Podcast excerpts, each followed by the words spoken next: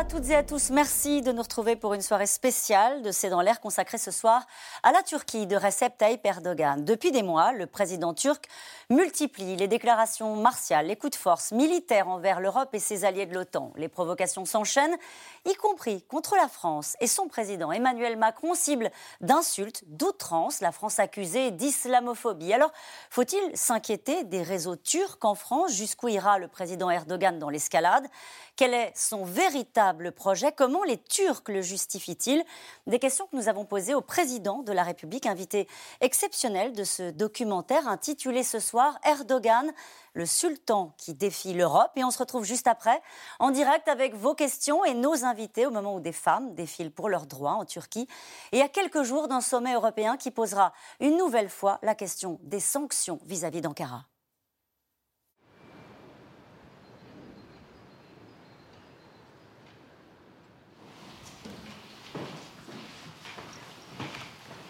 Le président est en retard. Dans le salon vert de l'Élysée, un entretien sensible vient tout juste de débuter.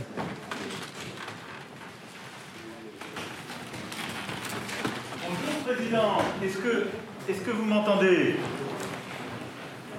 Dans un cadrage monumental, le président Recep Tayyip Erdogan. Les deux hommes ne se sont pas parlé depuis près de six mois.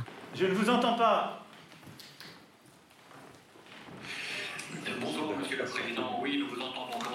Bonsoir, et je vous prie de m'excuser, je vous ai fait patienter quelques instants, pardon pour ce retard. Euh, je suis très content. Euh, vous pouvez enlever votre masque. J'ai parce que j'ai encore j'ai des gens autour de moi là. Vous pouvez enlever votre masque. Et je vais l'enlever dans quelques instants. Euh, je, je, voulais juste m'excuser de vous avoir fait attendre et je suis heureux de vous retrouver. Merci. Retrouvailles tout juste courtoise. L'appel sera tendu. Il faut dire qu'entre les deux hommes, le ton est sérieusement monté. Macron, tu n'as pas fini d'avoir des ennuis avec moi. Ne plaisante pas avec la nation turque. Donald Trump a qualifié Erdogan de joueur d'échecs de classe mondiale. Erdogan, il aime la bagarre. Ce à quoi nous devons nous attaquer, c'est le séparatisme islamiste. Qu'est-ce qu'il a contre l'islam et les musulmans? Il a besoin d'un examen de santé mentale. Erdogan a ce sens politique qui lui a très tôt fait comprendre que euh, l'adversaire en Europe, c'était Macron. J'espère que la France va se débarrasser du problème Macron le plus tôt possible. C'est ça la grande difficulté du président Macron avec Erdogan, c'est qu'il joue pas avec les mêmes règles. Le Quai d'Orsay ferait bien de réfléchir à la biographie personnelle d'Erdogan. Il a été un footballeur dans sa jeunesse, il faut faire comme lui, il faut tacler. Nous ne renoncerons pas aux caricatures au dessin, même si d'autres reculent. Ne prêtez pas attention aux marques françaises. N'achetez pas les marques françaises.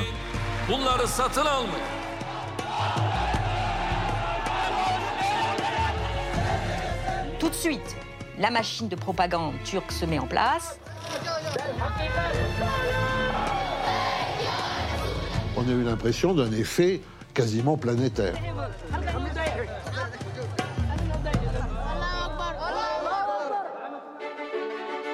Provocation en Méditerranée, expansionnisme militaire, soupçon d'ingérence. Jamais les tensions n'ont été si fortes entre l'Europe et la Turquie.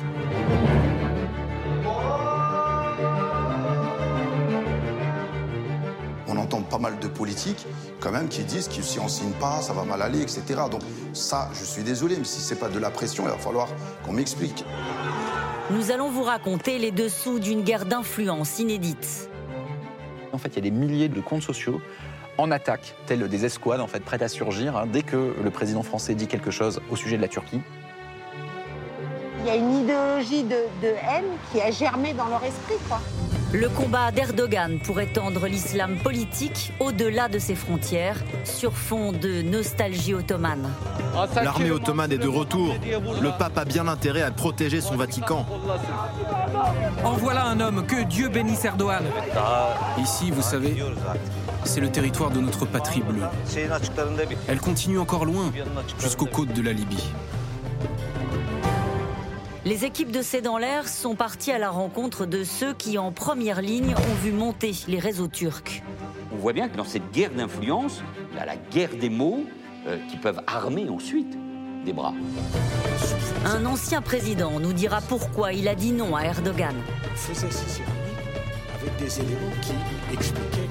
Mais moi, je ne le reproche pas aux Turcs d'avoir de l'ambition. Après tout, nous, on a eu un empire. Ce que je reproche, c'est de vouloir détruire l'Europe de l'intérieur. Au palais de l'Élysée, le président de la République, en première ligne face à Erdogan, nous a accordé une interview exclusive. Comment allez-vous? Alors, je suis à vous. On m'a fait dire des choses que je n'ai jamais dites. Je soutiens les caricatures contre le prophète. Je n'ai jamais dit cette phrase. Et une tentative d'ingérence, y compris sur le sol français. Bien sûr. Et il y aura des tentatives d'ingérence pour la prochaine élection. C'est écrit. Et d'ailleurs, les, les menaces ne sont pas voilées.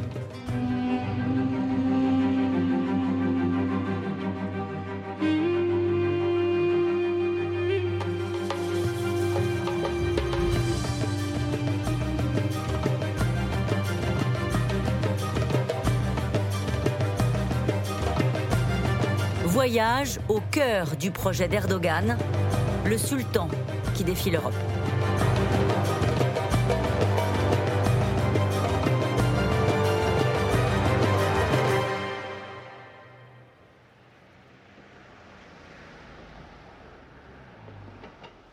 Je m'appelle Mevlut Konak, imam à la mosquée de Roubaix.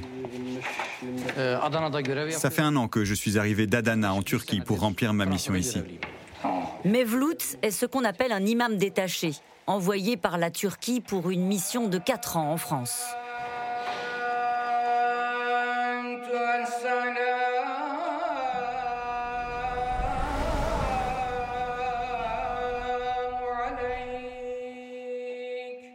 L'islam turc en France, c'est un islam qui est géré depuis Ankara par des fonctionnaires qui sont des fonctionnaires de Dieu et de l'État. Les budgets, les prêches, tout est encadré.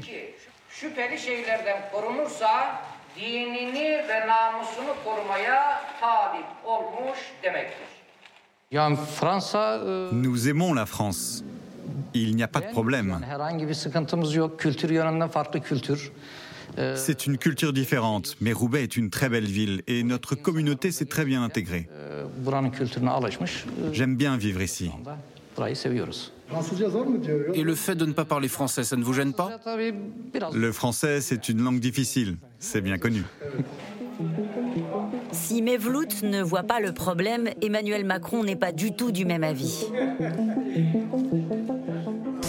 Nous allons ainsi progressivement mettre fin au système des imams détachés pour pouvoir réduire ces influences étrangères. Réduire l'influence étrangère, car tous les vendredis, les prêches arrivent directement du gouvernement d'Erdogan.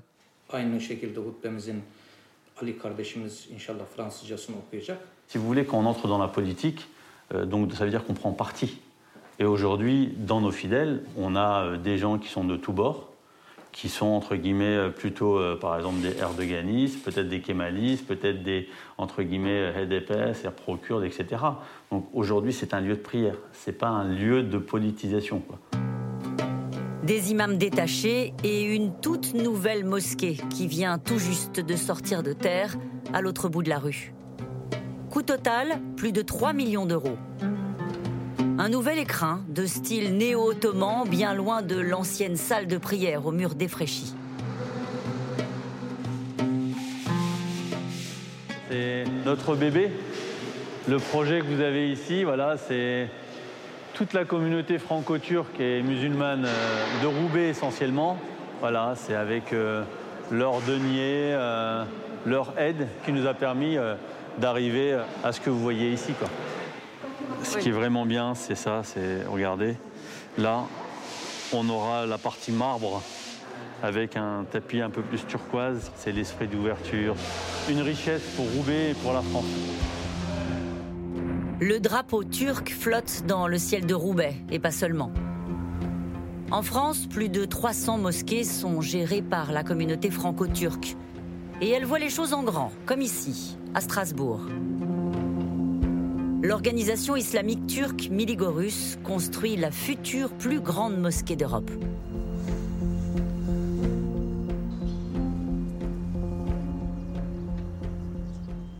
Il y aura des salles euh, culturelles, euh, donc il y aura une bibliothèque, il y aura, euh, des restaurants, y aura... ça va être un lieu ouvert à tous les Strasbourgeois et pas uniquement aux musulmans. Fatih Sarikir est le président de Miligorus France. Récemment, il a fait les gros titres de la presse. Son nom figurerait dans plusieurs fichiers des services de renseignement pour ses liens supposés avec la mouvance islamiste radicale. J'ai été bien évidemment assez choqué, je ne vais pas le cacher, de, de, de, de, ce, de cet article. C'est même carrément un dossier où je suis carrément encerclé. Ma tête est encerclée euh, du jour au lendemain parce que j'aurais pas signé une charte en me qualifiant euh, d'intégriste islamiste radical, etc. J'ai été complètement abasourdi. Fatih Sarikir est également secrétaire général du Conseil français du culte musulman. La charte dont il parle c'est une charte des principes pour l'islam de France proposée par Emmanuel Macron. Mais ne le cherchez pas sur la photo. Il a refusé de la signer. Laissons les gens croire à leur intime conviction. Ne venons pas leur demander est-ce que euh, la République est supérieure à, à ton Dieu? Est-ce que. Vous voyez, c'est des questions qui ne devraient même pas être posées. L'État français n'a pas à s'immiscer à l'intérieur d'un culte, on est d'accord. Mais en quoi est-ce qu'il s'immisce en fait? C'est là où j'ai du mal à eh ben, Écoutez, quand on voit, oui, mais quand on voit qu'actuellement, actuellement, il y a quand même un vrai sujet. On entend pas mal de politiques quand même qui disent que si on signe pas, ça va mal aller, etc. Donc ça, je suis désolé, mais si c'est pas de la pression, il va falloir qu'on m'explique ce que c'est. La religion n'est pas le seul relais d'influence pour Erdogan en France. Guilhem Fouettilou est spécialisé dans l'écoute du web. Et lorsqu'il s'agit des Turcs, propagande et fake news ne sont jamais bien loin. Tout est bon pour faire passer la France pour islamophobe. Même les sites d'information les plus officiels s'y mettent, comme l'agence de presse gouvernementale Anadolu. Anadolu euh, a une page sur son site en français, donc vraiment pour faire de l'influence à destination de la France, qui s'appelle Islamophobie et racisme d'État, euh, sur laquelle vous avez tous les faits avérés ou supposés d'islamophobie de la France. Projet de loi contre les musulmans, racisme culturel, fichage des élèves musulmans, les fausses informations sont relayées par des internautes très actifs. Vous avez autour de l'AKP et de Erdogan une armée digitale, une armée numérique d'individus de comptes sociaux qui sont quasiment euh, à la botte du pouvoir et qui relaient de manière automatique, presque obligatoirement, beaucoup de fonctionnaires, de gens dans les ministères, de gens qui sont des militants de l'AKP qui vont relayer.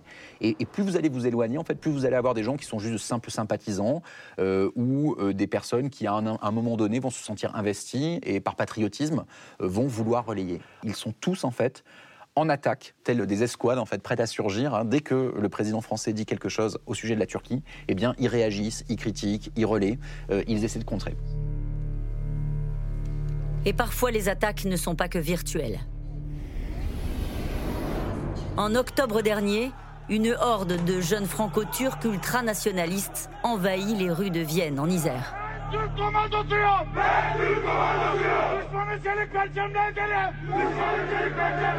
On les appelle les loups gris.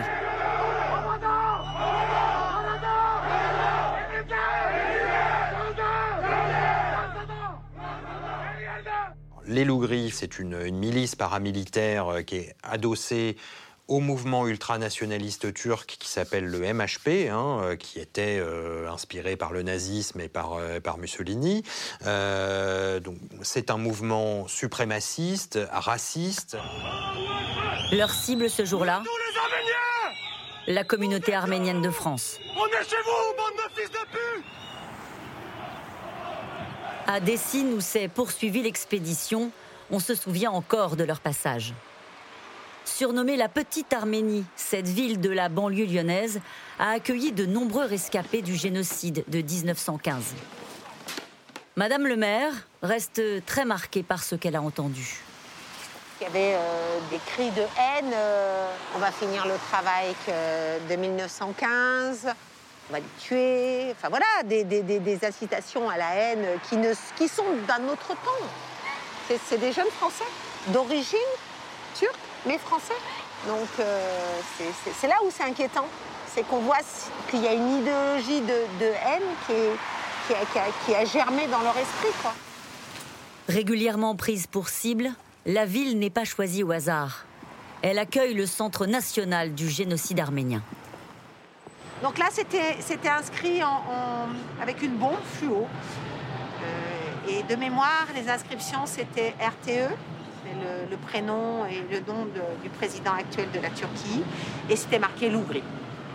Sur un lieu qui est, sacré aussi euh, pour les Arméniens. C'est comme le mémorial de la Shoah à Paris.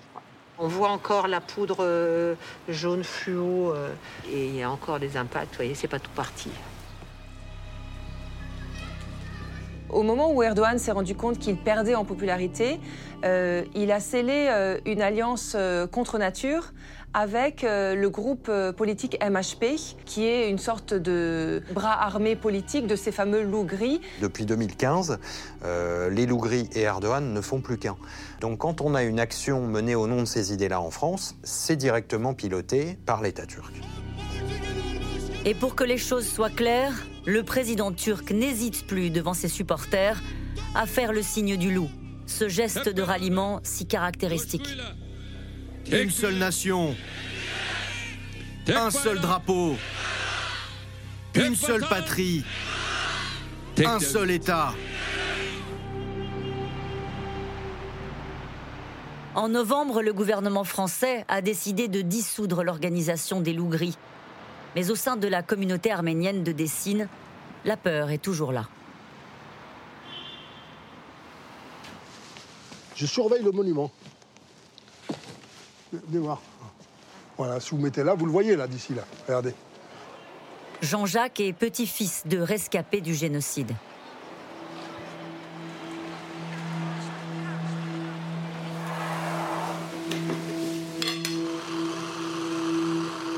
nous qui allions dans les restaurants turcs, aller dans les épiceries turques, bah, pour l'instant, j'y vais plus.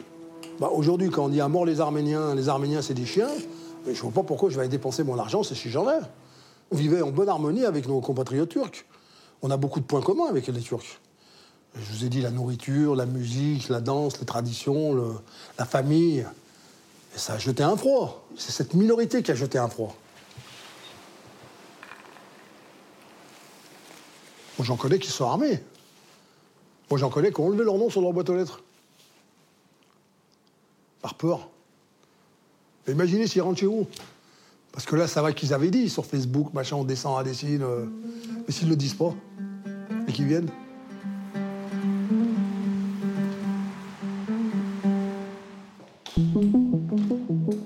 Parmi ceux qui ont vu arriver les réseaux turcs, Manuel Valls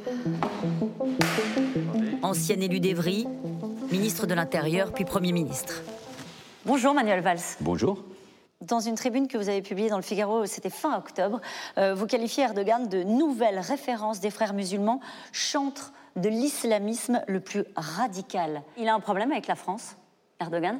Je pense qu'il utilise la France pour flatter le nationalisme, d'une part, des Turcs, et d'autre part, pour essayer de séparer les Turcs qui sont en France de la communauté nationale, la nôtre, de la République euh, de la France. C'est en cela que le projet d'Erdogan, le projet politique, idéologique et religieux est dangereux. Et on le laisse faire ah, Je pense qu'on ne peut pas le laisser faire. Et il y a plusieurs leviers. D'abord, euh, la loi, ou les lois qui sont aujourd'hui en train d'être euh, votées, qui doivent clairement montrer que ceux qui n'adhèrent pas au pacte républicain, ceux qui n'ont pas signé euh, l'appel euh, concernant... Deux organisations turques n'ont pas signé. Concernant l'adhésion aux valeurs de la République. Donc ça montre bien d'une certaine manière que ces organisations turques, dont l'une d'entre elles, je crois, était prête à signer, mais incontestablement, depuis Ankara, on lui a expliqué que ça n'était pas possible. Donc là, au moins, ces associations, euh, bah, elles doivent en subir euh, les conséquences. Il faut que les services de renseignement intérieur, les services sociaux, les élus qui doivent être extrêmement attentifs à ce qui se passe, soient là aussi très actifs.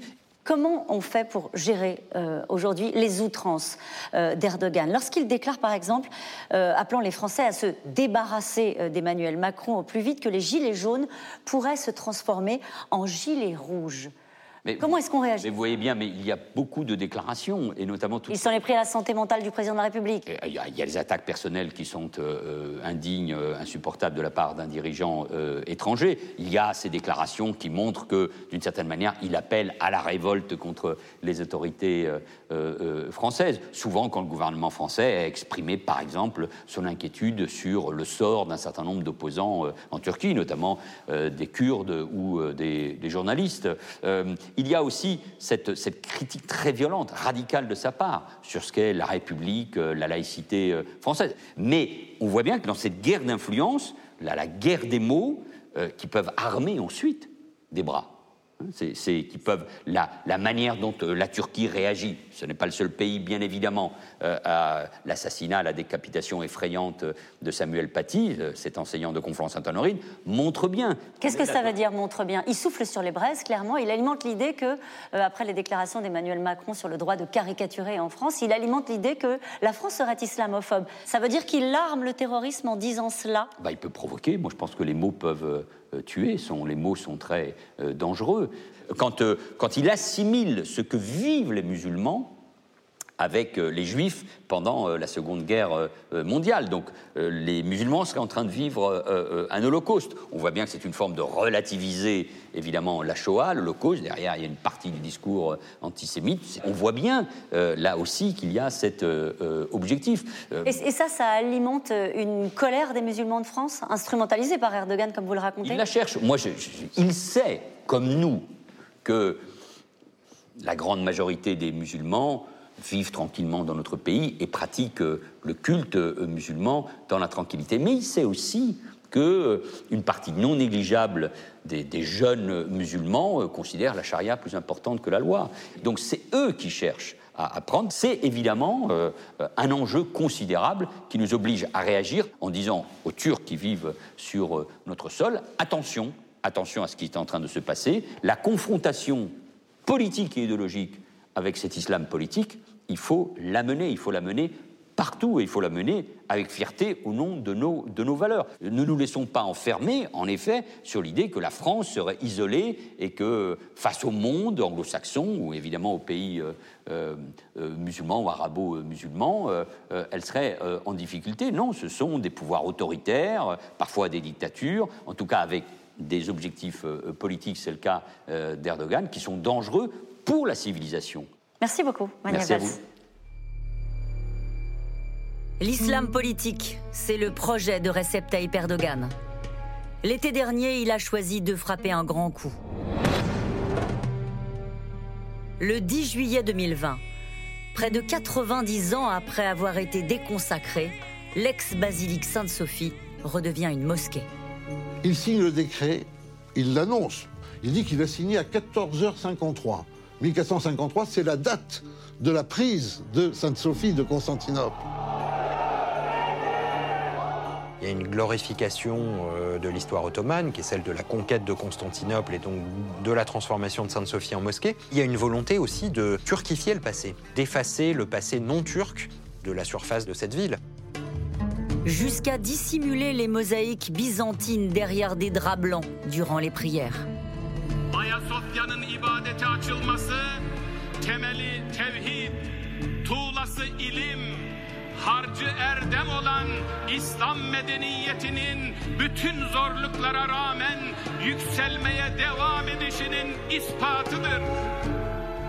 Il assiste évidemment personnellement à cette première prière, mais est-ce que c'est un office musulman Est-ce que c'est un office coranique? Non, c'est un prêche sur la conquête et la reconquête, avec un turban sur la tête, mais un sabre à la main.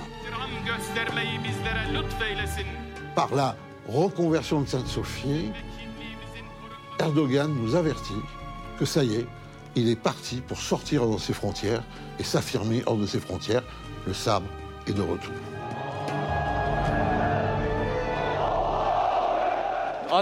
L'armée ottomane est de retour. Le pape a bien intérêt à protéger son Vatican. En voilà un homme, que Dieu bénisse Erdogan. Nous l'aimerons jusqu'à la mort, c'est ça le peuple turc. Raviver la flamme ottomane, faire revivre la grandeur de l'Empire. Une recette gagnante pour Recep Tayyip Erdogan. Tel un sultan des temps modernes, il n'hésite pas à se mettre en scène dans ce clip officiel, entre fiction et réalité à la conquête du monde. Lui qui se rêve en nouveau calife musulman. Du grand spectacle qui plaît beaucoup à son électorat.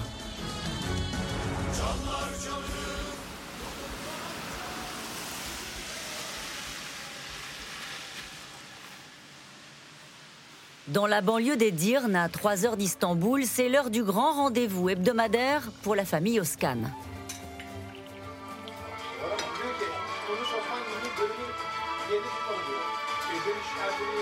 Comme 10 millions de Turcs, il ne manquerait pour rien au monde le nouvel épisode de leur série préférée.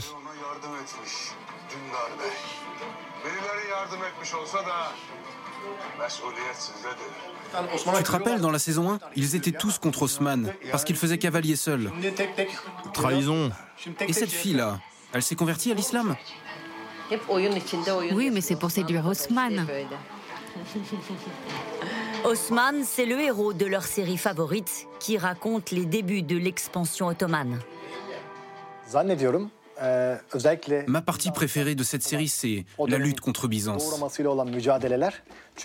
Les Ottomans sont en pleine expansion et regardent de loin, jusqu'à Rome. Orayla C'est un peu la lutte du petit contre le grand. Notre président donne beaucoup d'importance à l'histoire. C'est un grand chef qui connaît bien l'histoire de l'Empire ottoman. Je pense que c'est sur ses instructions que ces films ont été faits, pour que notre peuple apprenne son passé. Il dit toujours, un peuple qui ne connaît pas son histoire ne sait pas où il va. Je pense qu'il est nostalgique de cette époque. Alors, lorsqu'il apparaît sur les plateaux de tournage, c'est lui la star. Erdogan rêve de restaurer cet empire ottoman qui, à son apogée, s'étendait sur trois continents. C'est une façon de se réapproprier le passé, même si c'est un passé qui est reformaté, je dirais, à la sauce Erdogan. On ne va pas reconvoquer les histoires qui fâchent, on va raconter un empire ottoman victorieux, glorieux, C'est quand même un des pays les plus exportateurs de, séries dans les pays arabes.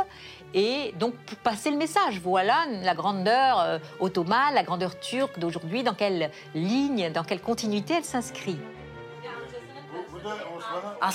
Depuis que notre président nous dirige, la Turquie est devenue un pays vivable. Nos routes sont super, nos ponts, nos hôpitaux, on dirait des hôtels 5 étoiles. Quand on y va, on se sent enfin respecté. Et tout cela, c'est depuis qu'Erdogan est arrivé. Une nouvelle classe moyenne musulmane, pieuse et conservatrice. Pilier électoral solide sur lequel le président turc assoit son pouvoir depuis 18 ans. Erdogan symbolise la victoire politique du petit peuple opprimé, de la Turquie profonde, de la Turquie conservatrice, sur la Turquie élitiste, euh, sur la Turquie d'Atatürk. Et toute cette politique euh, de la laïcisation à marche forcée qui avait été imposée au sortir de l'Empire ottoman, quand Atatürk a pris le pouvoir en 1923.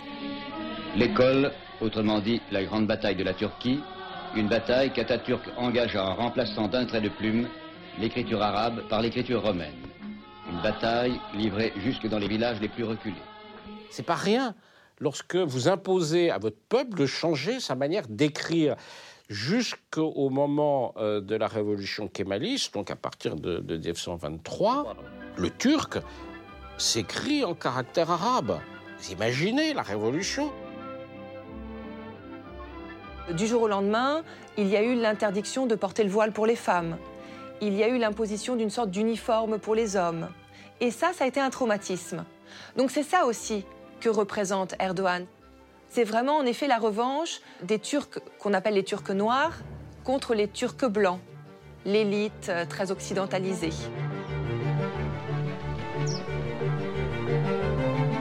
La religion, une pièce centrale dans le jeu d'Erdogan, dès les débuts de son ascension.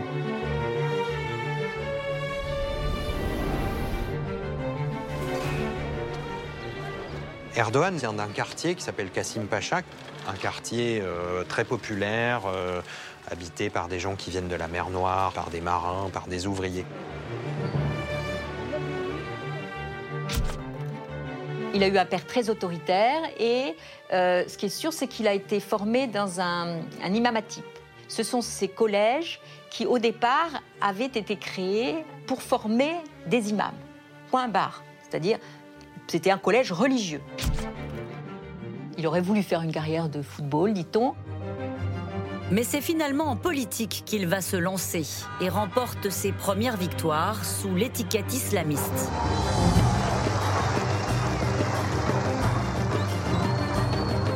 Élu maire d'Istanbul en 1994, il affiche ouvertement son engagement. Mais la lecture d'un poème religieux en pleine rue va changer la donne. Allahu!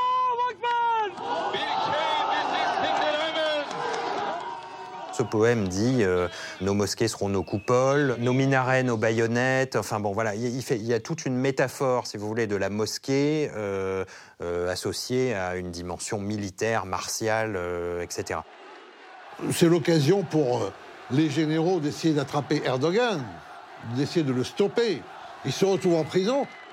Ça a été un tournant dans sa carrière, puisque euh, euh, il a été déchu de son mandat de maire d'Istanbul, euh, rendu inéligible pendant cinq ans. Et en sortant de cette expérience en prison, c'est là qu'il a dit j'ai changé. voilà, je suis plus islamiste. Et dans la foulée, il a créé son parti, l'AKP, euh, et l'ascension a, a été fulgurante dans la foulée. Plus libéral, plus modéré, il élargit alors considérablement son électorat. Trois fois Premier ministre, puis président. Mais a-t-il vraiment renoncé à l'islam politique? C'est sa force. C'est la force de laisser le doute, de jouer une carte une fois ça, une fois l'autre, etc. Alors on dit, mais on ne comprend plus rien, même en politique, on dirait que c'est une, une poule sans tête. On ne sait pas où il va de tous les sens. Il est très bon pour ça. C'est un manœuvrier euh, hors pair. Bonsoir, Monsieur le Président. Vous êtes à l'antenne. J'appelle le peuple à descendre dans les rues, que cette minorité de putschistes viennent avec leurs tanks et leurs obus, qu'ils fassent ce qu'ils veulent. Je ne connais pas de force plus puissante que le peuple. Manœuvrier hors pair, Erdogan va se servir d'un coup d'État manqué pour mettre au pas son pays. Dans la nuit du 15 juillet 2016, des officiers de l'armée turque tentent de prendre le pouvoir par la force. Mais le peuple turc répond à son appel. Le putsch, il ne marche pas. C'est un putsch, je dirais, plutôt minable par rapport à ce qu'a connu la Turquie en termes de moyens, de mise en œuvre. Qu'est-ce qui se passe? C'est Poutine qui alerte Erdogan sur l'identité des putschistes. Et c'est l'Amérique qui laisse faire. Je pense qu'il a senti que les Occidentaux, au fond, n'auraient pas été si bouleversés de le voir exécuté par les putschistes. Lui aurait souhaité que, à la première minute euh, où euh, on a vu euh, les hélicoptères et les militaires circuler dans le centre-ville d'Ankara, il aurait voulu que la solidarité soit immédiate, et y compris d'ailleurs de ses alliés de l'OTAN. Or, un certain nombre d'entre eux ont, ont attendu le temps de voir les choses se clarifier. Et c'est là où, en fait, cet événement va amplifier, amplifier, non pas générer, parce qu'il existe déjà, va amplifier son anti-occidentalisme.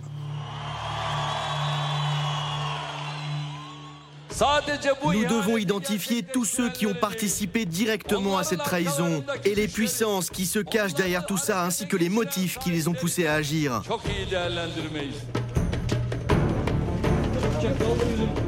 Erdogan a vraiment profité pour faire une purge dans tous les domaines, avec le sentiment effectivement qu'il y avait des, des ennemis à l'intérieur du système. Ce ne sont pas que des militaires putschistes qui ont été emprisonnés. Ce sont des conseillers, des professeurs, euh, euh, des journalistes, euh, des avocats. Les juges, enfin les médecins, tout le monde s'est retrouvé laminé hein, et pris dans cette espèce de rouleau compresseur.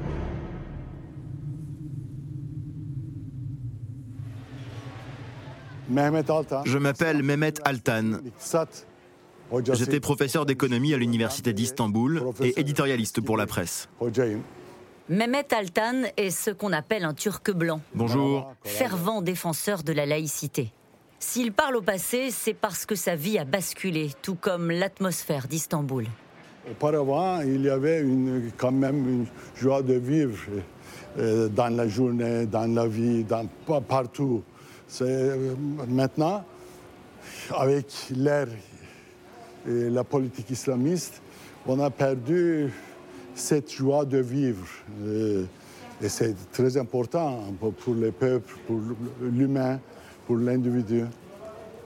Nous avons perdu la lumière. Il a passé 24 mois en prison. Et désormais, c'est pour son frère qu'il se bat.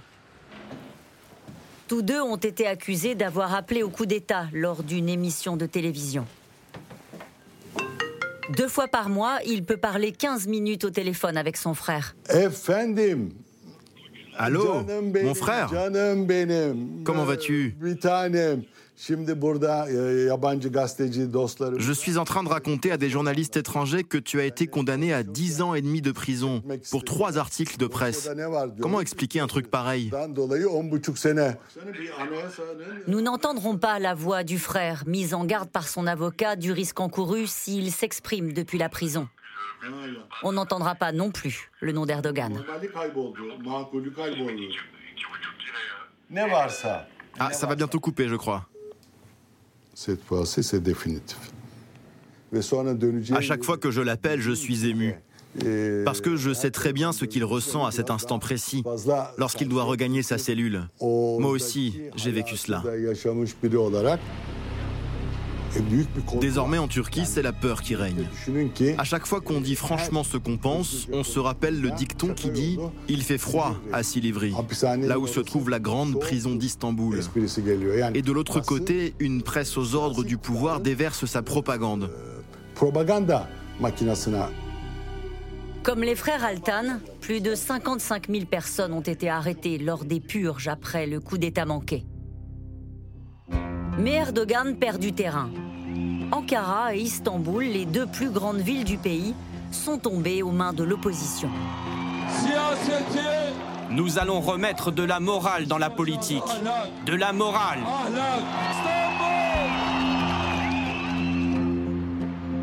Une opposition qui progresse à mesure que le pays sombre dans la crise économique.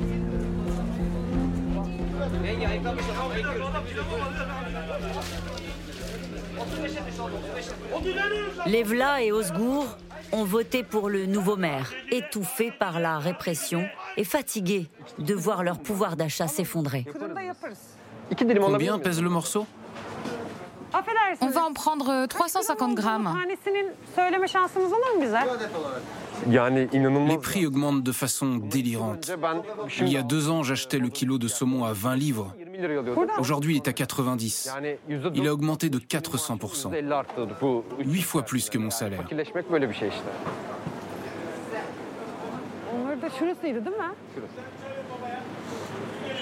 L'économie a pendant dix ans incité les Turcs à voter pour Erdogan. Aujourd'hui, ça pourrait inciter les Turcs à voter contre lui. Pour les Turcs, c'est le père de la prospérité. Parce que ce pari-là, le pari du tigre anatolien, d'une Turquie euh, qui s'est mise à produire et à déverser ses produits à la fois en Europe et au Proche-Orient, en Asie, tout ça c'est vrai. Aujourd'hui, cette machine, elle est à l'arrêt, cassée vraisemblablement pour longtemps. On est revenu à un niveau qui était celui d'il y a 20 ans, c'est-à-dire que la population turque aujourd'hui a un niveau de vie équivalent à l'époque où Erdogan est arrivé au pouvoir. Aujourd'hui, en Turquie, près de 30% des jeunes sont au chômage. Alors, Levla et Osgur ont décidé de quitter le pays pour l'Angleterre. Une nouvelle vie, loin du sentiment d'étouffement qu'ils ressentent, eux qui n'ont connu qu'Erdogan au pouvoir. Teşekkürler. Afiyet olsun. Eğitim çok değişti. Eğitim sistemi çok Le système d'éducation a été profondément changé. Les jeunes qui ont voulu faire entendre leur voix, demander leurs droits, ont été réprimés. C'est devenu interdit d'enseigner la théorie de l'évolution. Comment voulez-vous faire de la science sans cela? Ce gouvernement veut faire des jeunes une génération religieuse et conservatrice. Mais c'est impossible. Aujourd'hui, il y a Internet. Notre génération donne de l'importance à la vie qu'elle mène ici et maintenant. Alors qu'avant, ils acceptaient des vies plus dures et projetaient tout dans le monde d'après, au paradis. Comme Levla et Osgur, trois jeunes Turcs sur quatre, selon une récente étude, disent vouloir quitter le pays. Une hémorragie que rien ne semble pouvoir arrêter.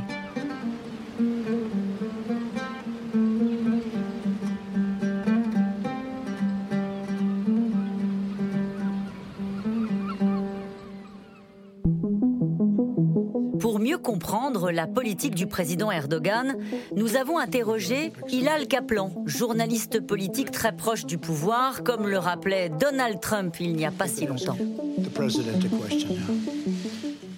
Vous êtes sûr que vous êtes journaliste? Vous ne travaillez pas plutôt pour la Turquie avec une question pareille?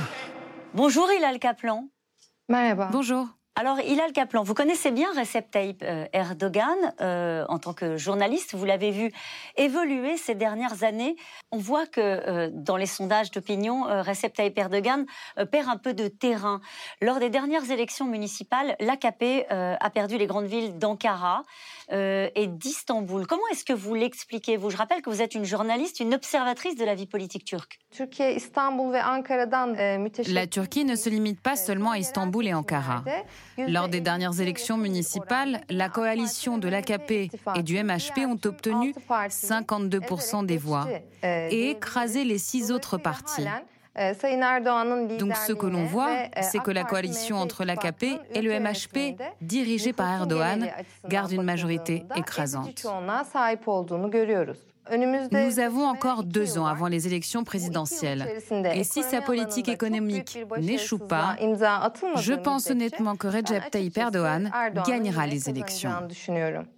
Euh, vu de France et d'Europe, on a l'impression que son discours, que ses positions se sont un peu durcis euh, ces dernières années. Qu'en pensez-vous?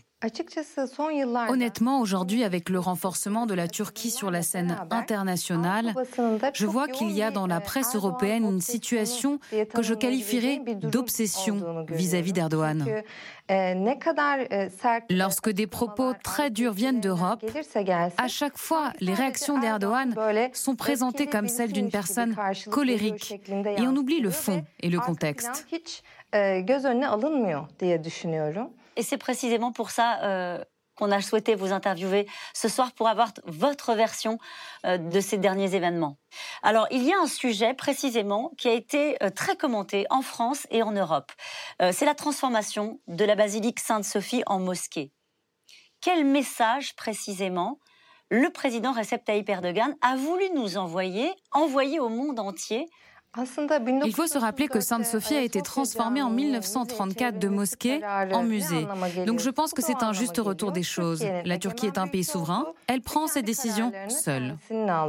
Ça veut dire qu'il n'y a pas une volonté de Recep Tayyip Erdogan d'aller vers euh, une islamisation de la société turque depuis la fondation de la République de Turquie par les élites turques, nous avons des liens historiques très forts avec la France. Parce que nous sommes un pays qui a pris pour modèle la définition de la laïcité à la française. Et cela a créé des problèmes, comme par exemple l'interdiction du voile à l'université pendant de très longues années, mais aussi au Parlement. Les femmes voilées ne pouvaient pas devenir des fonctionnaires. Tout ça a constitué des violations de nos droits. Avec l'arrivée de l'AKP, les droits de la population conservatrice ont été restaurés. On voit bien, en discutant l'une et l'autre, qu'on a euh, deux modèles qui, au fond, euh, ont du mal à se, à se comprendre. Euh, on a entendu votre président Recep Tayyip Erdogan traiter notre président d'islamophobie. C'est très grave comme accusation. vous croyez, vous, sincèrement, Ilan Kaplan, que la France est un pays islamophobe Malheureusement, certains propos du président Macron renforcent ce sentiment. Certaines mises en pratique de la laïcité en France dérangent les musulmans. Par exemple, vous savez que le port du voile est interdit avant l'université. Cela est un non-sens. Je veux dire que beaucoup de personnes justifient cela en affirmant que ces jeunes filles sont forcées par leurs grands frères ou leurs pères eh bien, en leur interdisant d'aller à l'école, vous leur confisquez leur droit à l'éducation, leur droit à trouver un travail plus tard. Et lorsque c'est comme ça, qu'on le veuille ou non, eh bien, on se demande si en France, tous les musulmans sont considérés comme de potentiels terroristes. Par conséquent, je pense que les propos tenus par Erdogan viennent de là. Merci beaucoup d'avoir euh, répondu à nos questions. Merci.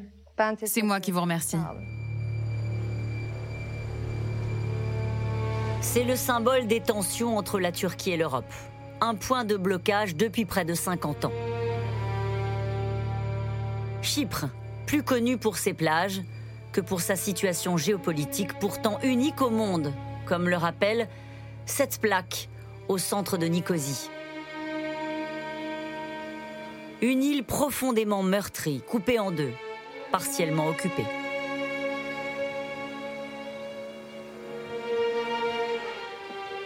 Je m'appelle Anna Marangou, je suis chypriote grecque. J'ai dû quitter ma ville natale, la ville de Famagoust, à cause de l'invasion turque. D'un côté, un État membre de l'Union européenne peuplé de chypriotes grecs.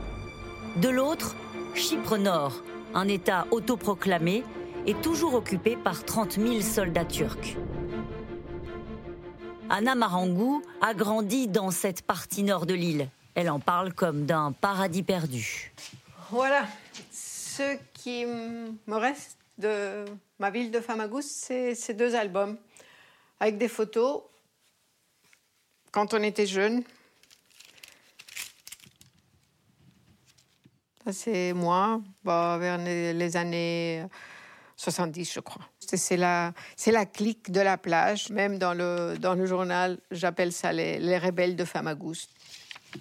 Voilà, on vivait sur la mer, on vivait avec notre maillot de bain le matin et on se couchait le soir avec encore l'eau salée sur nos, cheveux. C'était une vie euh, incroyable.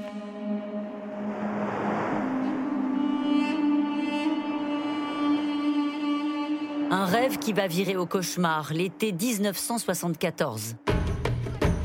Après une tentative de coup d'État des colonels grecs pour s'emparer de l'île, la Turquie réplique et envahit le nord, provoquant la fuite de milliers de chypriotes grecs vers le sud. La Grèce des colonels, la Turquie des généraux euh, se confrontent sur le territoire euh, chypriote et ça finit par l'annexion de nord de l'île euh, une république de Chypre Nord qui n'est reconnue que par la Turquie. Ça fait plus de 20 ans que les Nations Unies essayent de résoudre cette équation euh, incroyable. C'est quand même le dernier lieu en Europe où il y a encore euh, une division.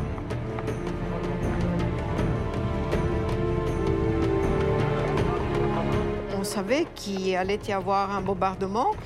Alors, notre mère nous a dit, OK, dans la voiture, comme vous êtes.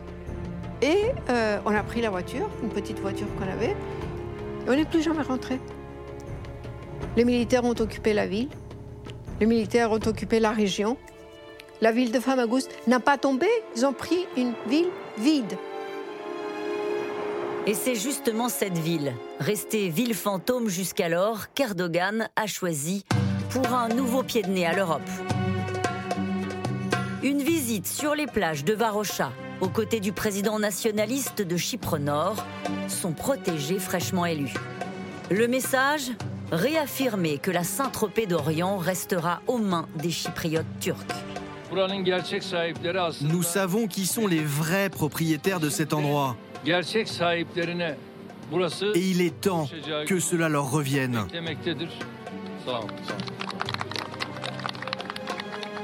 Pour la Turquie, je pense qu'il est hors de question de lâcher prise euh, sur Chypre. Et, du coup, c'est aussi une sorte de politique de fait accompli.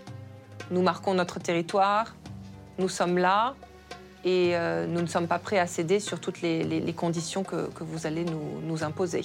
C'est pour beaucoup de Chypriotes, hein, pour les Chypriotes en général, qu'ils soient turcs ou grecs d'ailleurs, euh, la fin des illusions en fait. Un épisode qu'Anna et ses amis d'enfance, les anciens de Famagouste, ont vécu à distance, douloureusement. On était là, on était de, ce côté-ci, et on voyait un, ciel qui était noir. On s'était dit, bah, il y a un bon Dieu quand même qui pisse sur lui.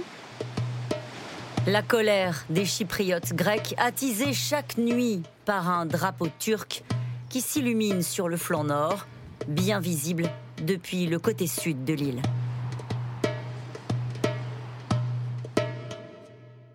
Mais ce qui intéresse surtout Erdogan, ce sont les réserves d'hydrocarbures au large de Chypre. L'été dernier, elles ont provoqué un bras de fer militaire entre la France et la Turquie. Notre volonté, c'est d'éviter toute escalade. Le peuple français sait-il le prix qu'il devra payer à cause de ses dirigeants cupides et incompétents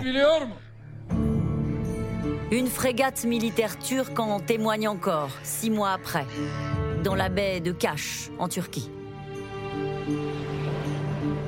À l'origine, un vieux contentieux territorial, jamais digéré par les Turcs.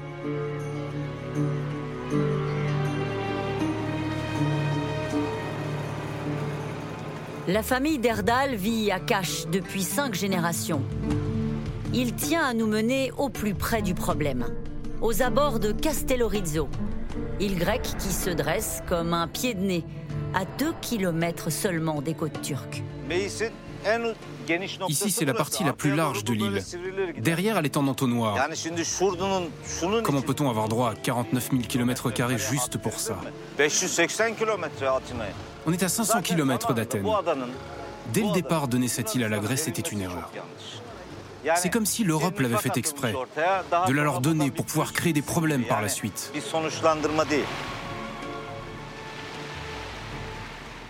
Quand vous regardez la carte maritime, vous vous apercevez, c'est vrai, que les traités ont donné très peu d'espace maritime euh, euh, à la Turquie. Quand on voit effectivement euh, que des petites îles grecques à quelques mètres des côtes turques sont des îles grecques, et que tout ce qui va autour est un territoire grec, la Turquie estime qu'elle a été mal servie, si je puis dire, dans le cadre de ces accords internationaux. Ici, vous savez, c'est le territoire de notre patrie bleue. Elle continue encore loin, jusqu'aux côtes de la Libye.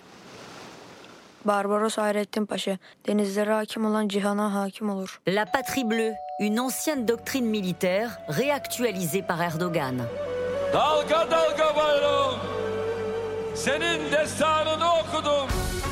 Le président turc convoque de nouveau l'histoire à grand renfort de propagande officielle. Pour justifier sa stratégie va en guerre, il renoue avec le glorieux passé maritime de l'Empire et l'image du corsaire ottoman Barberousse, parti de Constantinople au XVIe siècle, avec 110 galères pour porter la guerre en Europe. Il veut que la Turquie soit une puissance maritime, qu'elle se projette euh, en mer Méditerranée, en mer Noire, en mer Rouge, ce pays qui est quand même un verrou montagneux entre l'Orient et l'Occident, et qui peut se sentir aussi justement étranglé par ses mers, bien ces mers doivent devenir son royaume de manière justement à sortir de l'encerclement.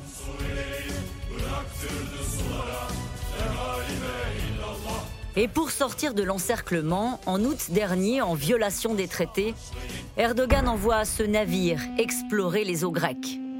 Il est escorté par plusieurs frégates militaires et recherche la présence d'hydrocarbures au large de Castellorizzo, justement.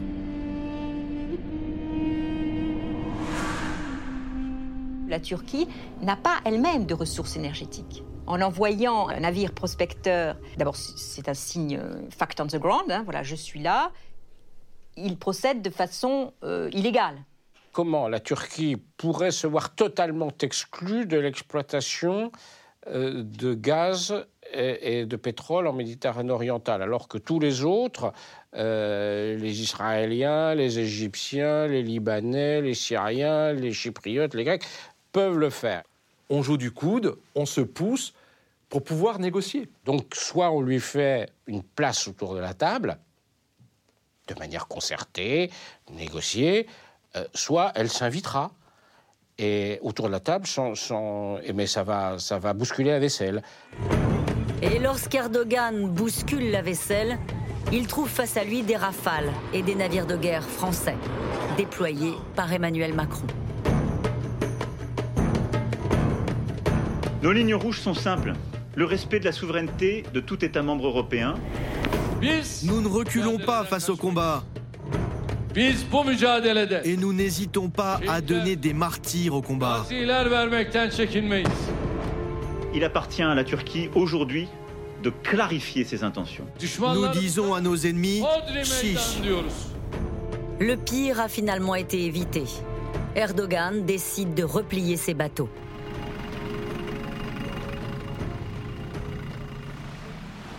Ne rentrons pas dans les eaux grecques. Fais demi-tour. Ils vont nous envoyer les gardes-côtes, pas la peine de chercher les ennuis. Votre Macron, là, c'est le président français ou le PDG de Total? Faire autant de bazar juste pour des concessions gazières? Regardez, ça c'est un navire français, le Paris. Il bombardait notre région en 1915. Eh bien, par le passé, il a coulé ici, juste dans la baie. Si l'on s'en prend à nouveau à la Turquie, il y aura les mêmes conséquences. Macron peut en tirer le message qu'il veut. La Turquie, plus remontée que jamais contre la France et l'Europe. Et pourtant, entre le président turc et Bruxelles, tout avait bien commencé. Il faut se souvenir quand même qu'Erdogan a été celui qui a ouvert les négociations d'adhésion avec l'Union européenne. Hein. Euh, en décembre 2004, c'était cet accord à Bruxelles euh, si important pour la Turquie. Et c'est vrai qu'à cette époque, il a été perçu, à juste titre, hein, comme euh, l'homme de la démocratisation de la Turquie.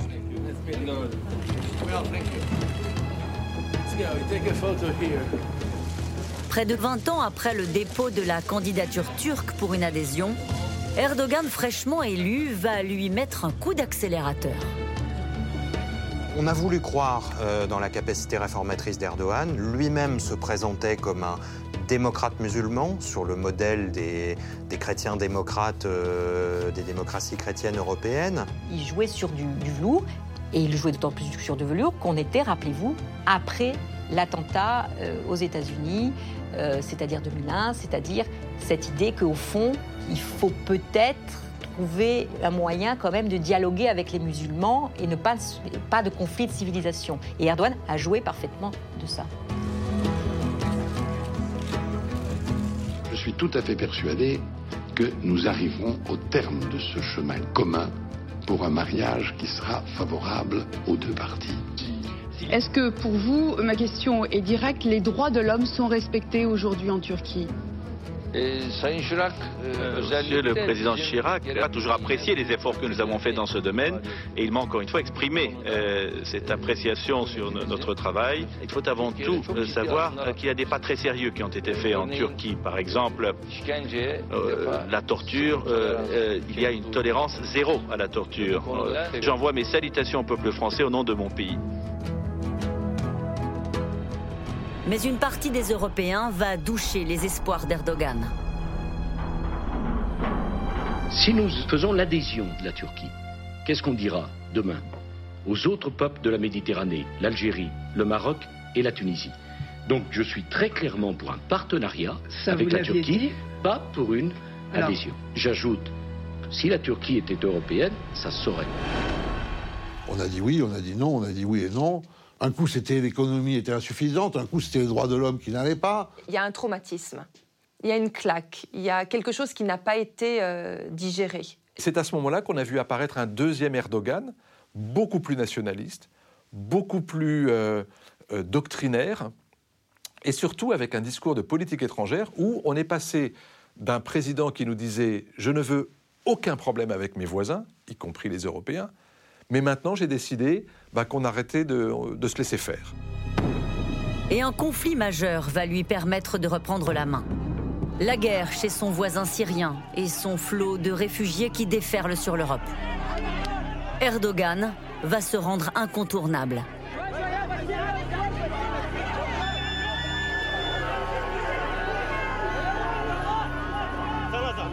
L'Europe, ne voulant surtout pas voir ces migrants arriver, a accepté d'être raquetée, puisqu'il a fixé lui-même le prix, deux fois 3 milliards, des visas, des avantages. En échange, Recep Tayyip Erdogan s'engage à maintenir les migrants sur son sol. L'Europe s'est piégée. En acceptant ce grand marchandage avec Erdogan, L'Europe a sous-traité à la Turquie la gestion de sa frontière. Après, il ne faut pas s'étonner qu'elle utilise cet argument. Je veux dire, voilà, quand vous avez une carte dans votre jeu, bah, vous le jouez. Erdogan, devenu gardien des clés, va très vite s'en servir. Qu'est-ce que j'avais dit il y a quelques mois Si les choses continuent comme ça, nous serons forcés d'ouvrir les portes. Ils ne nous ont pas cru. Il y a un an, il ouvre sa frontière nord avec la Grèce. On l'a pas pris au sérieux pendant tous ces mois, si vous voulez. On disait, bon, euh, menace, il exagère, euh, il pourra pas envoyer des migrants. Mais si, il l'a fait. Il a fait monter les gens dans des bus, il a envoyé les bus à la frontière. À la frontière, la police les a laissés passer, les a encouragés. Il a instrumentalisé la détresse de, de ces migrants.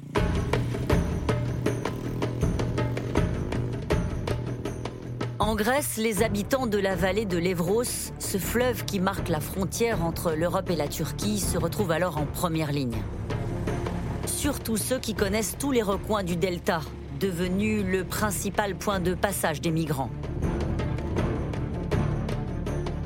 Nés dans une famille de pêcheurs, Paris et Nikos ont été réquisitionnés au plus fort de la crise pour aider la police à déjouer les courants. Toujours sur le pied de guerre, un an après.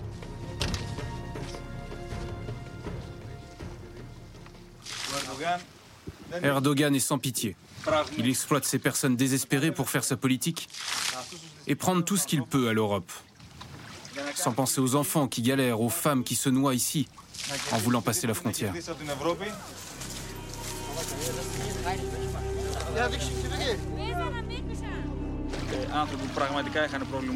C'est gravé dans mon âme.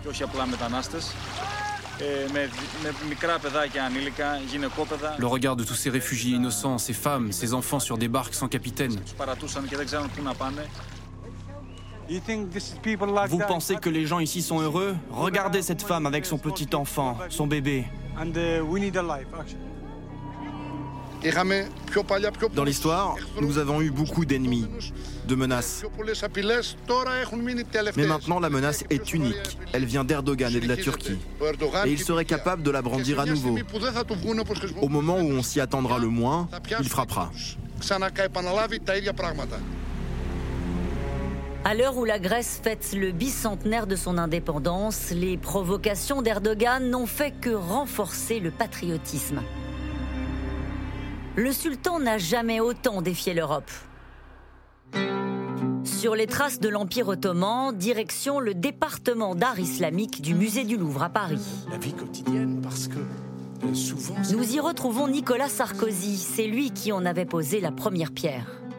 Qui euh, faisait. L'ancien président, opposant résolu à l'adhésion de la Turquie à l'Union européenne, n'a pas changé d'avis. Bonjour, monsieur le président. Bonjour. Euh, on vient de revoir dans le film les images d'Erdogan à Bruxelles. C'était en 2002. À l'époque, il ne fait peur à personne, Recep Tayyip Erdogan. Mais il se présente comme musulman, démocrate, libéral, prêt à engager les réformes nécessaires pour intégrer l'Europe. Pourtant, à ce moment-là, déjà, vous lui fermez la porte. Ma position de refus de l'entrée de la Turquie en Europe n'a rien à voir avec le seul fait d'Erdogan. La Turquie n'est pas européenne. Elle ne l'a jamais été et ne le sera jamais. C'est une approche géographique? La géographie, ça compte. Parce que si vous voulez expliquer aux enfants des écoles en Europe que la frontière de l'Europe, c'est la Syrie, bon courage. L'histoire de la Turquie n'est pas européenne. La géographie de la Turquie n'est pas européenne. La culture des Turcs n'est pas européenne. Ce n'est pas que je veuille leur fermer la porte. Je pense qu'il est indispensable de prévoir des canaux de discussion entre la Turquie la France, entre la Turquie et l'Europe. Mais cette idée folle, folle, de faire rentrer la Turquie en Europe, à un moment où 85 millions de Turcs seraient donc devenus, au regard des critères démographiques, le pays qui aurait le plus de voix autour du Conseil européen, c'était la négation de tout le projet européen. Il y avait une part d'hypocrisie en Europe à l'époque. Euh, il n'y avait pas une part. La réalité, c'était l'hypocrisie comme politique diplomatique. Personne n'en voulait, car chacun voyait les problèmes considérables que cela pouvait euh, poser, et personne n'osait le dire. Et moi, j'ai voulu à ce moment-là être franc, parce que j'aime ce pays et j'aime ce peuple turc. Les Turcs sont des gens francs, honnêtes, courageux. Et ce qu'ils ne supportaient pas, c'était la danse d'un pied sur l'autre, où tout le monde rivalisait pour leur dire Vous êtes les bienvenus, et où ça n'avançait pas. Et pourtant, certains de vos partenaires, je pense au président de la République, euh, avaient des arguments qui étaient de dire on est, après, on est après le 11 septembre et il ne faut pas rentrer dans un choc de civilisation. Il y avait cette idée-là euh, qui c'était une façon de tendre la main. Mais je connais la position de Jacques Chirac. C'était d'ailleurs un désaccord. Il avait dit en Conseil des ministres euh, je crois le citer de mémoire, il n'y a que les imbéciles qui sont contre l'entrée de la Turquie. J'avais répondu, peut-être de manière un peu insolente, qu'on était peut-être des imbéciles, mais on était une majorité. Bon. Et donc il faut faire attention.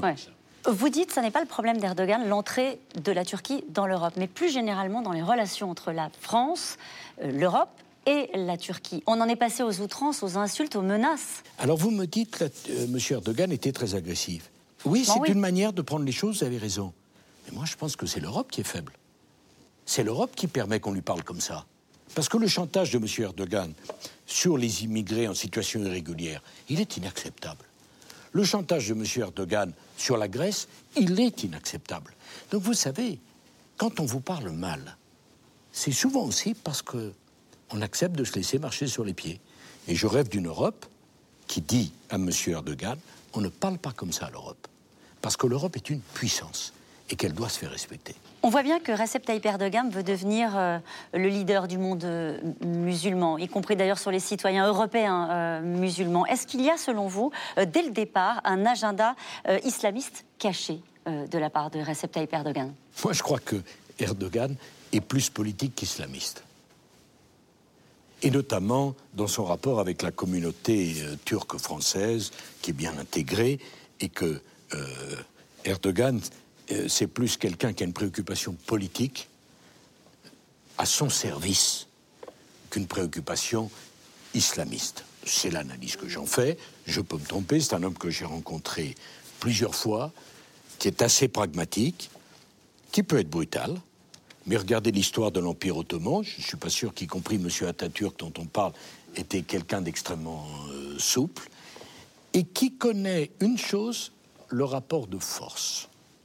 Ça veut dire qu'il instrumentalise les questions religieuses, la place de l'islam, en accusant la France euh, et le modèle français euh, pour son propre compte. Quand il refait de Sainte-Sophie une mosquée, je vois plus, une, peut-être ai-je tort, mais je vois, je ne lui ai pas parlé, mais je vois plus une instrumentalisation politique qu'une preuve de grande piété à l'endroit de sa religion. Est-ce qu'il y a quand même une façon d'exercer les responsabilités, un projet expansionniste porté par Recep Tayyip Erdogan qui pose un problème dans nos relations? Et mais moi, je ne le reproche pas aux Turcs d'avoir de l'ambition. Après tout, nous, on a eu un empire. Je ne peux pas le reprocher. Ce que je reproche, c'est de vouloir détruire l'Europe de l'intérieur. C'est ce qu'il veut faire?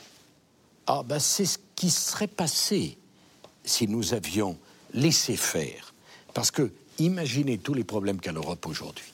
Qui peut me dire que l'Europe, avec M. Erdogan au Conseil européen, ça serait plus simple ou ce serait plus compliqué? On ne se serait pas trouvé avec une Turquie qui aurait pu embrasser, adhérer euh, aux valeurs euh, occidentales, au mode de fonctionnement européen? ce scénario-là, vous n'y croyez pas? Mais, mais j'y crois pas parce que ce scénario n'a pas existé avec les Anglais. Vous pensez qu'ils ont existé avec les Turcs? Vous pensez que on peut, d'un trait de plume, simplement parce que deux chefs d'État se mettent autour de la table, dire ah bah l'histoire de la Turquie ça n'existe plus, euh, la culture turque ça n'existe plus, l'empire ottoman ça n'existe plus, ça n'a aucun sens. L'identité n'est pas une pathologie, disait ce génie Claude Lévi-Strauss. Merci, Monsieur le Président. C'est moi qui vous remercie. Le retour à l'Empire ottoman, encore et toujours. Erdogan l'expansionniste. Début 2018, le sultan est l'invité du président français, fraîchement élu, pour une visite d'État. Une époque où les deux hommes essayent encore de s'apprivoiser. Au menu des discussions ce jour-là, la Syrie.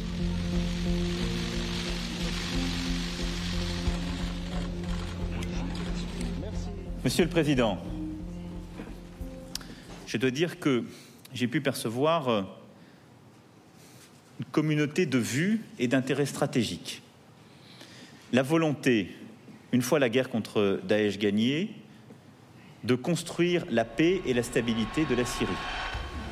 Mais Erdogan a un plan, bien loin de cette communauté de vues. Quelques jours plus tard, sans que la France en ait été informée, euh, la Turquie a mené une opération militaire dans le nord de la Syrie. Le nord de la Syrie, là où vivent une partie des Kurdes, les ennemis de toujours de la Turquie. Les Kurdes, ces alliés de la France dans la lutte contre Daesh. Objectif de l'offensive, selon les mots d'Erdogan, nettoyer la région de la menace terroriste. Il s'agit aussi pour la Turquie de reconquérir des territoires qui, dans son esprit, ont toujours fait partie de son territoire. Depuis la chute de l'Empire ottoman, euh, cette frontière qui a été tracée euh, entre la Syrie et la Turquie a toujours été mal digérée quelque part euh, par, par les Turcs et notamment par les plus nationalistes. Direction Afrin, ville syrienne à 20 km de la frontière.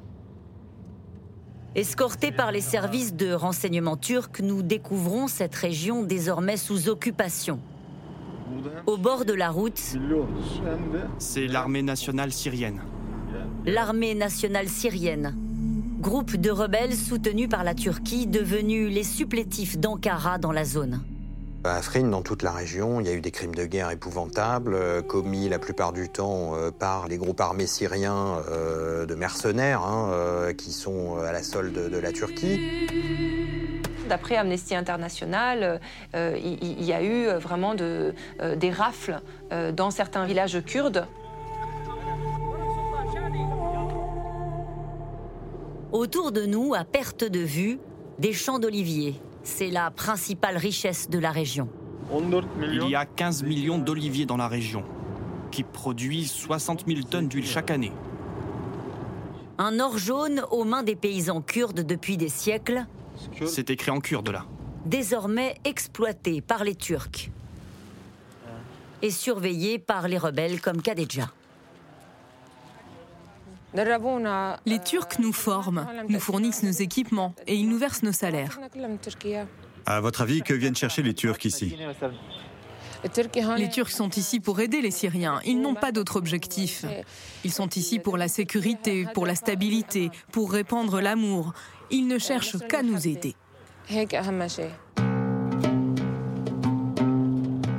À quelques kilomètres de là, dans les rues d'Afrin, trois ans après l'offensive turque, les rebelles syriens se font prendre en photo devant l'effigie d'Erdogan, le libérateur, campé en chef de guerre au service du prophète. C'est une zone d'occupation où l'administration locale est complètement contrôlée par Ankara, avec la police, avec l'armée. Il y a également euh, certains hôpitaux où les enseignes sont en turc. À l'école, les enfants syriens apprennent euh, le turc. On a vraiment une volonté de recoloniser cet endroit de la part de la Turquie. Hein. Et donc on voit là euh, à l'œuvre l'expansionnisme turc dont on parle tant il y a une forme euh, d'ingénierie démographique qui est en marche, puisque une grande partie des populations kurdes ont été balayées de la ville au profit de populations euh, syriennes arabes qui ont été invitées à Afrin. Comme Firas, venu de Damas.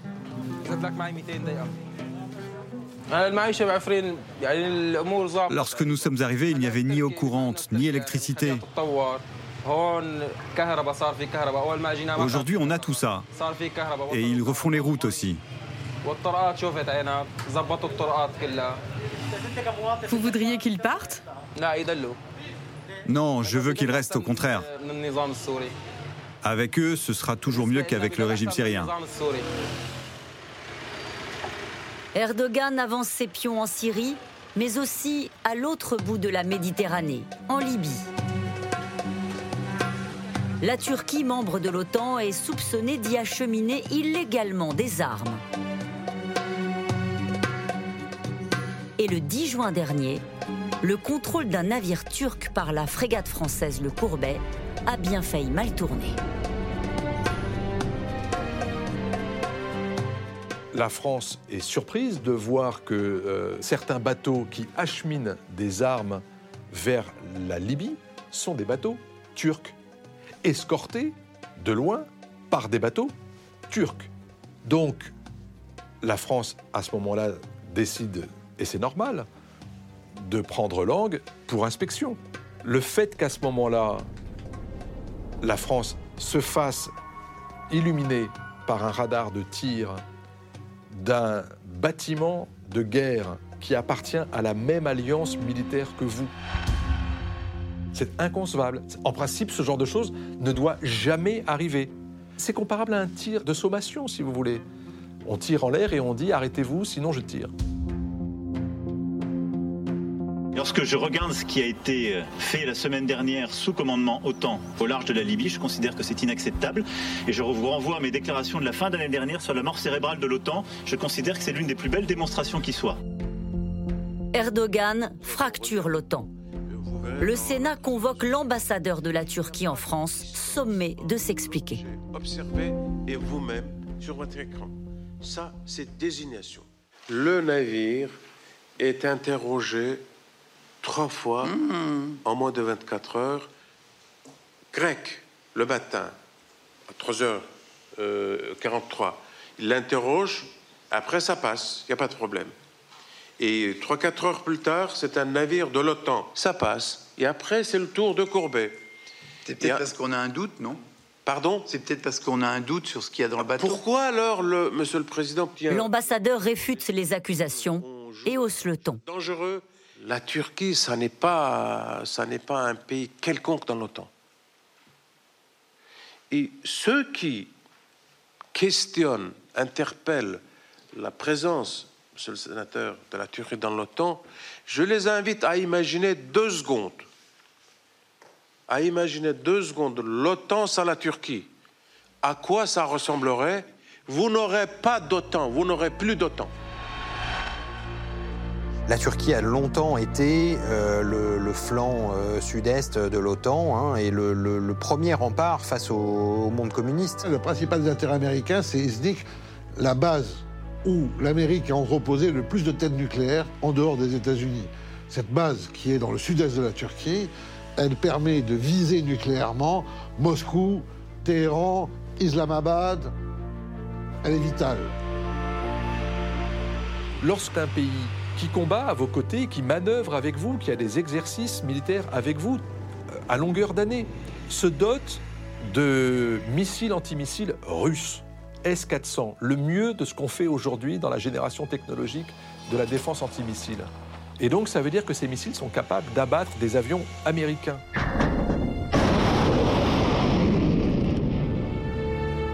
Vous êtes les États-Unis, vous vous dites, mais attendez, je ne vais pas continuer à sourire à mon ami qui achète du matériel pour éventuellement euh, détruire mes avions. Erdogan joue sur tous les tableaux et il le fait de manière extrêmement habile. C'est-à-dire que pour lui, il dit il n'est absolument pas question de quitter l'OTAN, nous sommes partenaires, mais voilà, j'ai aussi le droit de, faire mes courses ailleurs et, personne ne peut m'en empêcher. Et donc, de ce point de vue-là, euh, les États-Unis ont fini par comprendre que c'est un allié très encombrant. Vous nous avez dit de renvoyer nos missiles S-400 en Russie. Mais nous ne sommes pas un État tribal. Nous sommes la Turquie. La Turquie L'OTAN n'est pas un club de lecture. L'OTAN, c'est une, c'est une famille d'alliés. On peut être pour, on peut être contre, mais c'est ça, c'est un noyau dur. Et si vous avez le moindre doute sur la solidarité de votre allié, euh, comment fait-on? Toutes ces questions-là, elles sont sur la table aujourd'hui. Euh, et il va falloir les trancher. Retour au palais de l'Élysée. L'entretien d'Emmanuel Macron avec Recep Tayyip Erdogan vient de se terminer. Moment de vérité, selon le président que nous avons interrogé juste après l'échange. Oui. Bonsoir, Monsieur le Président. Bonsoir. Quand on fait la liste, quand même, non-respect de l'embargo sur les armes en Libye, oui. envoi de mercenaires dans le Haut-Karabakh, atteinte à la souveraineté territoriale grecque, offensive contre nos alliés en Syrie, je continue, euh, achat de missiles russes, chantage aux migrants. Euh, que faire face à un responsable politique qui donne l'impression de ne pas respecter les règles? D'abord, tout ce que vous dites est vrai, mais que faire à partir de là? C'est la question. Bon, d'abord, il faut réagir à chaque fois, fermement, ce que nous avons fait. Et donc, quand euh, on déplace justement des frégates de la marine française au contact, on envoie un message très clair. Vous dites on, pardonnez-moi, je vous coupe, Monsieur le Président. C'est je, c'est la France, c'est la France, c'est l'Europe, c'est l'OTAN. Là, vous avez euh, là aussi raison de. La France a été très claire. Quand il y a eu des actes unilatéraux en Méditerranée orientale, nous les avons condamnés avec des mots et nous avons agi en envoyant des frégates. Ensuite, nous avons obtenu que ce soit condamné dès septembre 2020, juste après l'été, au niveau du Conseil européen. L'OTAN c'est la déclaration que j'ai faite il y a un peu plus d'un an, je considère, n'est pas suffisamment claire avec ce sujet. La Turquie est un allié de l'OTAN. Est-il normal qu'un allié de l'OTAN mène des actes unilatéraux comme cela contre d'autres alliés et surtout ait procédé dès le début à l'égard de nos partenaires en Syrie Ceux qui se sont battus contre Daesh sur le terrain ont été attaqués par la Turquie. Nous avons besoin de clarifier la place de la Turquie dans l'OTAN. Normalement, entre alliés, il n'est pas possible de faire plusieurs choses que la Turquie a fait ces derniers mois. Donc tout ça est vrai. Je l'ai condamné au sein de l'OTAN. J'ai agi en tant que nation. Nous avons agi en tant que nation. Et nous avons fait un travail conséquent de conviction des autres Européens pour que l'Europe ait une voix beaucoup plus ferme parce qu'il y avait beaucoup de complaisance. Ça, c'est ce qu'on peut faire. Moi, je pense que l'une des situations les plus graves, c'est ce qui se passe en Libye. Vous l'avez dit, malgré la conférence qu'on avait tenue à Berlin Turquie n'a pas tenu sa parole, elle a envoyé des combattants étrangers, elle a envoyé son armée. Moi, je mets beaucoup de pression pour qu'on ait maintenant un retrait. Donc il y a eu un changement très profond, une évolution euh, radicale. Certains pensent que euh, le dire trop fort, c'est prendre un risque. C'est prendre je un risque, pardonnez-moi, pour être sûr de bien comprendre. C'est-à-dire de laisser la Turquie partir.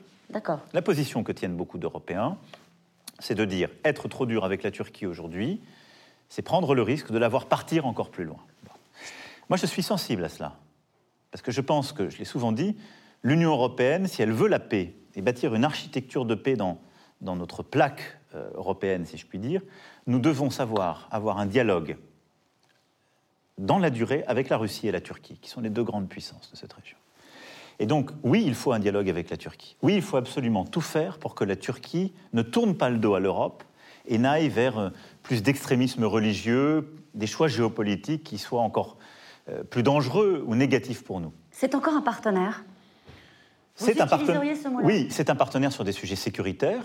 Quand il y a des individus dangereux venant de zone syrienne, c'est un partenaire sur les sujets de migration, parce que on peut dire ce qu'on veut, mais la Turquie aujourd'hui est le pays au monde qui a le plus de réfugiés venant de la zone syrienne. Même quand il fait du chantage aux migrants? D'abord, je reconnais les faits. C'est un fardeau. C'est une responsabilité. Ils l'ont prise. Ils ont 3 millions à peu près de réfugiés. Il faut qu'on se représente ce que ça veut dire. Et donc c'est un fait politique aussi. Moi, je n'ai jamais accepté le chantage. Il y a pu avoir plusieurs tentatives, mais en même temps, je ne peux pas nier qu'il y a une responsabilité et qu'ils jouent aussi leur rôle. Donc c'est un instrument de pression. Sur le sujet migratoire, nous devons travailler avec la Turquie. Si du jour au lendemain on dit on ne peut plus travailler avec vous, plus de discussion, ils ouvrent les portes et vous avez 3 millions de réfugiés syriens qui arrivent en Europe. Hmm. Donc euh, vous voyez bien que même si on est très dur, très lucide, on doit travailler avec la Turquie. Quelles que soient les outrances, quelles que soient les attaques, quelles que soient... Il réagit à chaque fois. Alors, en particulier, une question. Euh, le président Erdogan vous a traité d'islamophobe après le discours des Mureaux.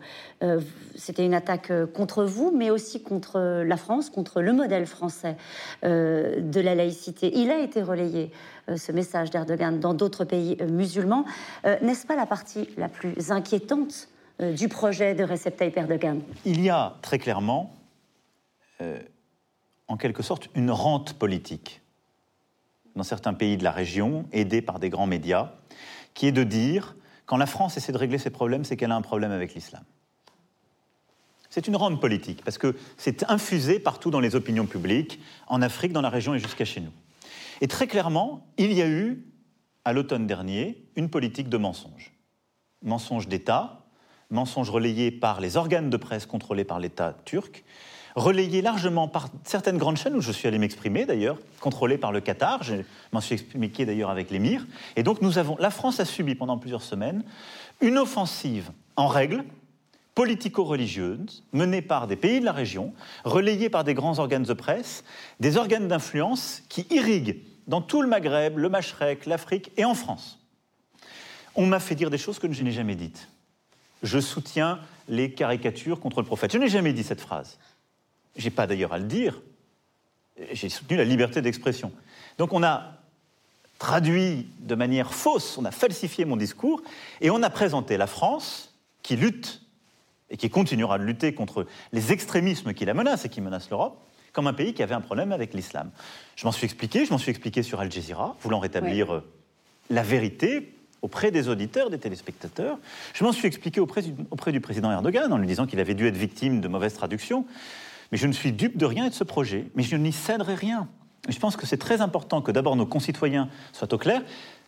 On parle de systèmes où la presse n'est pas libre, on ne parle pas d'information mais de propagande, et où il y a une démarche claire, politico-religieuse, qui est d'affaiblir les principes des Lumières, c'est-à-dire ce que nous portons, la capacité à vivre ensemble dans une société où on ne croit pas la même chose, où on n'est pas d'accord sur beaucoup de choses, mais on se construit comme citoyen dans une relation à un universel qui, qui nous dépasse. Et une tentative d'ingérence, y compris sur le sol français Bien sûr, évidemment, en jouant sur l'opinion publique.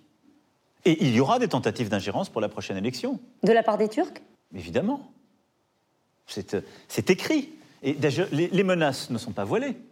Donc je pense qu'il faut qu'on soit très lucide. Moi, je, je considère que ça, c'est insoutenable. Après, moi, j'ai noté depuis le début d'année une volonté du président Erdogan de se réengager dans la relation, c'est ce que je lui ai dit tout à l'heure. Et donc je veux croire que c'est possible ce chemin.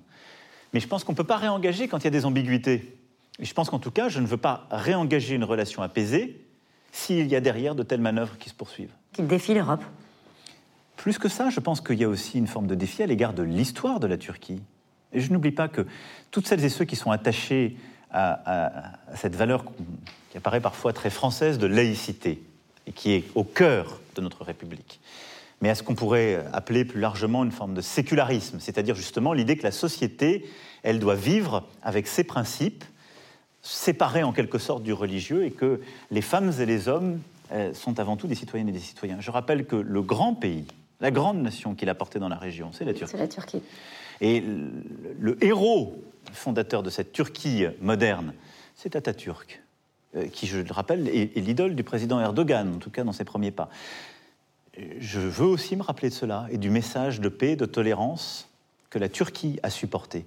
Et moi, je pense que la Turquie, elle sait encore porter cela. Et je nourris cet espoir. C'est pour ça qu'il n'y a chez moi aucune animosité à l'égard de la Turquie et qu'il n'y a aucune, il y aura toujours un engagement très fort. Il y a un désaccord profond avec le président Erdogan sur ce qui nous sépare, et avec beaucoup de clarté et de respect pour ce qui me concerne. Mais il y aura toujours la volonté d'engager un pays, un peuple plus grand que le moment qu'il vit. Merci beaucoup, Monsieur le Président. Merci à vous.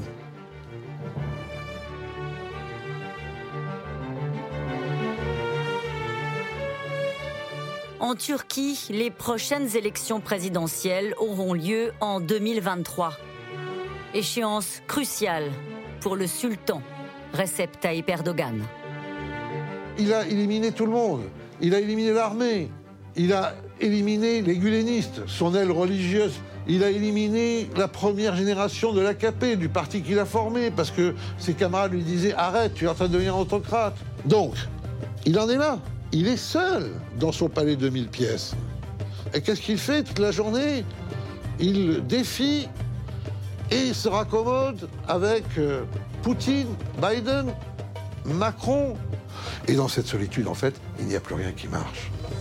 Les choses bougent, il y a une usure du pouvoir, clairement, y compris dans son propre camp, y compris au sein de l'AKP, il y a des gens qui sont prêts à passer à autre chose le maire d'Istanbul et le maire d'Ankara sont de facto quelque part déjà en campagne politique contre lui. Il se rend compte du risque qui se trouve en face de lui et il sera capable, comme il l'a fait par le passé, de manipuler l'agenda diplomatique et l'agenda politique, déclencher une guerre par-ci, intervenir par là, mettre sous les verrous un certain opposant en l'accusant euh, de tentative euh, de renversement euh, du pouvoir. Il saura pertinemment, en permanence, utiliser ces, ces différents leviers. Quoi qu'il en soit, même s'il perd les élections, il restera comme l'un des grands dirigeants turcs du siècle. Clairement, il y aura eu Atatürk et Erdogan. Ça, c'est acquis. Nous devons rester à l'écoute de cette Turquie que nous aimons, qui est incarnée par ces intellectuels, ces savants, ces artistes, ces écrivains.